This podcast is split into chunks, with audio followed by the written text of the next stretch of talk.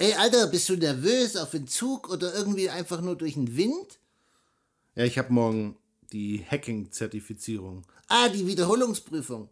Also, morgen ist ja dann eigentlich heute, weil ja der Podcast morgen erscheint und wir das heute aufnehmen, weil du ja morgen dann quasi schon in der Zertifizierungsdingsbums da schwitzt. Aber die Zuhörer können ja die Daumen drücken, ja?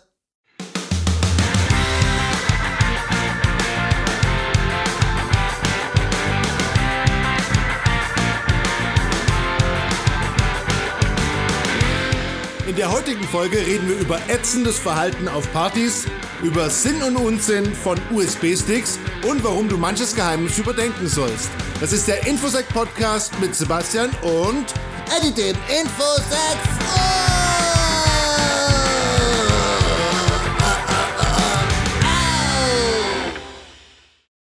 Ja, hallo, hier ist Eddie der Infosec Frosch und wir haben dann heute den 24. April. Ähm, Sebastian ist ein bisschen nervös, weil wenn ihr das hört, sitzt er schon seit ungefähr ähm, einer anderthalben Stunde in seiner Zertifizierungsprüfung für den OSCP und da ist er ja schon beim ersten Mal durchgefallen. Sebastian, wo hat's denn, äh, woran hat's denn gemangelt? Ähm, am Active Directory. Also ich habe das Active Directory nicht geknackt. Für alle, die dies nicht wissen, Active Directory ist quasi äh, so eine Art Datenbank, wo alle Benutzerdaten drin gespeichert sind in so Firmennetzwerken. Und äh, Ziel ist es, das zu knacken. Und äh, ja, ist ihm beim letzten Mal nicht gelungen, aber ich drücke ihm die Daumen. Und vielleicht schaue ich ihm auch ein bisschen über die Schulter, aber Mal schauen. Okay, die lass uns doch einfach anfangen mit dem ersten Tweet, weil ich würde mich gern wieder einfach hinsetzen, über die Unterlagen mich wahnsinnig machen und dann die halbe Nacht nicht schlafen. Das ist für mich immer quasi ein Qualitätssiegel für eine gute Prüfung. Also, erster Tweet. Eddie sagt, unzufriedene, ehemalige, aber auch besonders wichtige Mitarbeiter sind auf privaten Partys das größte IT-Sicherheitsrisiko für Unternehmen. Oh Mann, wer kennt die nicht? Ja, ich kenne die und ich habe ich bin das wieder einem begegnet, der ist so weit gegangen, dass er nicht nur gesagt hat, hat mich dir schon erzählt, wie viel ich verdiene, sondern er hat sogar gesagt, hat dir meine Frau schon erzählt, wie viel mein Sohn verdient. Und ja, ich glaube, jeder ist schon mal so jemandem begegnet und mit gezielten Fragen kann man ziemlich viel äh, interner über Unternehmen rausbekommen. Und naja, wenn ihr die Leute hacken wollt, ich gebe euch mal ein paar einfache Fragen. Ähm, Nutzt ihr eigentlich eine Firewall? Habt ihr Zwei-Faktoren-Authentifizierung? Sag mal, wie kommst du mit diesen ganzen Tools klar? Gerade so in der Pandemie, das ist ja schon ziemlich viel. Kannst du mir da vielleicht ein paar Tipps geben? Was nutzten ihr das? Was nutzt ihr das so in der Arbeit? Äh, wo mussten ihr euch da einloggen? Vielleicht einfach mal, mal gucken, wie gesprächig die Leute sind. Und dann, Gelegenheit macht Hacker. Ja, Nächster Tweet, Eddie, oder? Oder hast du noch was dazu zu sagen? Nächster Tweet, auf geht's. Eddie sagt Nein zu USB-Sticks. Eddie, sag mal, was, was, was, was gibt's zu USB-Sticks zu sagen? Nein, sind keine gute Idee. Okay. Was noch? Sind unverschlüsselt. Mhm. Meist schlecht verarbeitet. Verlustanfällig. Und absolute Viren schleudern. Vielleicht könnte man noch ergänzen, wenn so ein USB-Stick rumliegt, Macht er neugierig? Ja, es ist praktisch. Also vielleicht kriegt man ja irgendwelche Daten, die irgendjemand verloren hat oder so, aber man kann das natürlich auch gut als Angreifer verwenden. Äh, wer dazu mehr wissen will, der kann ja mal nach Rubber Ducky googeln. Und äh, was würdest du noch sagen zu USB-Sticks? Na, die gehören verboten. Okay. Und was sollte man machen mit seinen alten USB-Sticks? Naja, nicht einfach wegschmeißen, sondern vorher sicher löschen oder wirklich physisch zerstören, verbrennen, Egal was, Hauptsache äh, nicht einfach so in den Müll werfen. Okay, und damit hängt ja auch quasi der nächste Tweet zusammen und der lautet: Eddie sagt, wenn du alle wichtigen Daten auf einen USB-Stick oder einer externen Festplatte gespeichert hast, solltest du wissen, dass die Dinger nicht für die Ewigkeit gebaut worden sind. Hey, wollen wir einen Dialog machen? Meinst zwischen einem, der. Ja, so ein Typen, der halt sagt: Hey, ich habe zu Hause alle meine Daten auf eine externe Festplatte gesichert. Okay. Hey, Eddie, ich habe zu Hause alle meine Daten auf eine externe Festplatte gesichert. Wow, unverschlüsselt? Ja, natürlich, ist ja nur für mich zu Hause und ich schließe die ja ein. Ah, und ist hier aus dem Sonderangebot die Platte? Ja, aber es ist ja nur für den Fall der Fälle und ich bin ja nur Heimanwender, ich bin ja kein Profi wie du. Ja. Okay, wir haben schon bei unserem USB-Stick-Beispiel darüber gesprochen, dass die Sachen äh, gerade so Standardfestplatten und Sticks nicht, nicht immer die beste Verarbeitungsqualität haben und auch nicht für die Ewigkeit gebaut worden sind.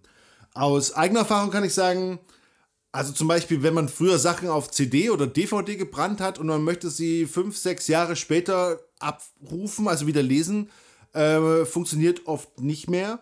Festplatten sagt man so, naja, sieben Jahre, wenn überhaupt. Ähm, kann aber auch, also es braucht ja nur einmal eine Festplatte runterzufallen und schon kann es sein, dass es vorbei ist. Im professionellen Bereich nutzt man quasi immer zwei Platten, die sich gegenseitig spiegeln, dass wenn eine mal ausfällt, dass man es trotzdem noch doppelt hat. Die meisten für den Privatbereich haben dieses sogenannte RAID-System nicht. Also da gibt es schon sehr viele Schwachstellen, die so eine Festplatte hat. Eddie, was würdest du denn sagen, wo könnte man denn Daten wirklich sicher hinspeichern? Naja, beim seriösen Cloud-Anbieter, der, äh, wo man die Sachen verschlüsselt hinspeichern kann und der dafür sorgt und garantiert, dass die Sachen da äh, sicher gelagert sind und dass die, die Speicher, also das, was da drunter liegt, die Speicherkapazitäten immer auf dem neuesten Stand sind, dann hast du schon ein bisschen was für die Ewigkeit. Aber da ist natürlich, für viele hat halt Cloud ein bisschen einen Beigeschmack.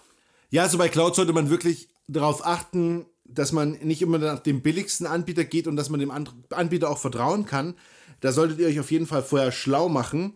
Ähm, eine Sache, die noch mit reinfällt bei Clouds, ist die sogenannte Versionierung. Das heißt, ihr könnt mehrere Versionen von euren Daten speichern. Das kann ganz praktisch sein, weil, ähm, also ich kenne das aus eigener Erfahrung, wenn man dann irgendwie so Backups hat, wo dann irgendwie ein Datum draufsteht, dann weiß man nicht, welche Version liegt jetzt da drauf. Brauche ich das noch oder habe ich das noch? Und, ich, und dann sind die Sachen oft doppelt und dreifach gespeichert und dann weiß man nicht, was ist jetzt das Aktuellste. Also da kann nach Jahren, wenn man dann vergessen hat, was man da eigentlich drauf gespeichert hat, sehr viel, sehr, sehr viel Handarbeit ähm, gefragt sein. Ein wichtiger Tipp noch an der Stelle, das begegnet uns auch immer wieder, Löschkonzepte. Löschkonzepte sind teilweise vorgeschrieben, teilweise müsst ihr Löschkonzepte haben. Da wollen wir jetzt gar nicht weiter drauf eingehen, aber eine andere Sache ist halt das, braucht ihr die Mail von vor zehn Jahren wirklich noch?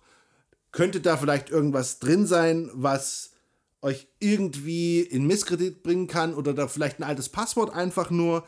Ist es wirklich notwendig, die Sachen weiter aufzubewahren? Also einfach mal kritisch durchschauen, auch mal konkret nach Passwörtern suchen und vielleicht einfach mal so ganze Jahrgänge schrittweise vernichten. Ja. Ja, und alles, was wirklich wichtig ist und was ihr noch braucht, das solltet ihr ja sowieso aus eurem E-Mail-Account vielleicht rausschieben und in eine sichere Cloud schieben. Dann wisst ihr auch im Zweifelsfall, wo es ist und müsst es dann nicht jedes Mal mühsam in euren E-Mails suchen, weil euer E-Mail-Account ist sicherlich kein Langzeitspeicher. Ja? Ja, kommen wir mal äh, zum letzten Tweet, bevor ich dich wieder in deinen Wahnsinn entlasse und du dich äh, total nervös machst für morgen. Ähm, wie lautet der? Eddie sagt, den Schlüssel zu sichern ist einfacher, als den ganzen Prozess geheim zu halten.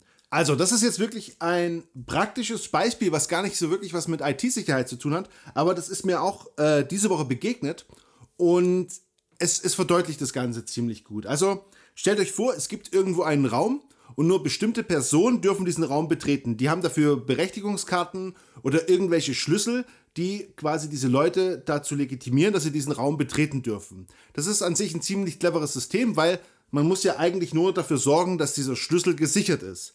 Jetzt könnte man diesen Raum auch einfach schützen, indem halt einfach jemand auf die Idee kommt und sagt, ja, davon unter der Fußmatte, da liegt der Schlüssel und das weiß ja keiner. Also das heißt, es muss ja, es darf ja nur keiner erfahren, dass der Schlüssel, mit dem jeder in den Raum kommen kann, davon unter der Fußmatte liegt. Und das macht es genau deutlich. Wenn ihr irgendwelche Prozesse habt, wo ihr den ganzen Prozess verheimlichen müsst, zum Beispiel ähm, ein Login auf einer Website, wo jeder das gleiche Passwort benutzt oder so, und ihr den stattdessen, stattdessen ersetzen könntet durch individuelle Schlüssel, dann solltet ihr darüber nachdenken, ob das nicht die einfache Möglichkeit wäre und einfach an die Konsequenzen denken, was passieren würde, wenn ihr sozusagen, wenn dieser Prozess anderen bekannt wird.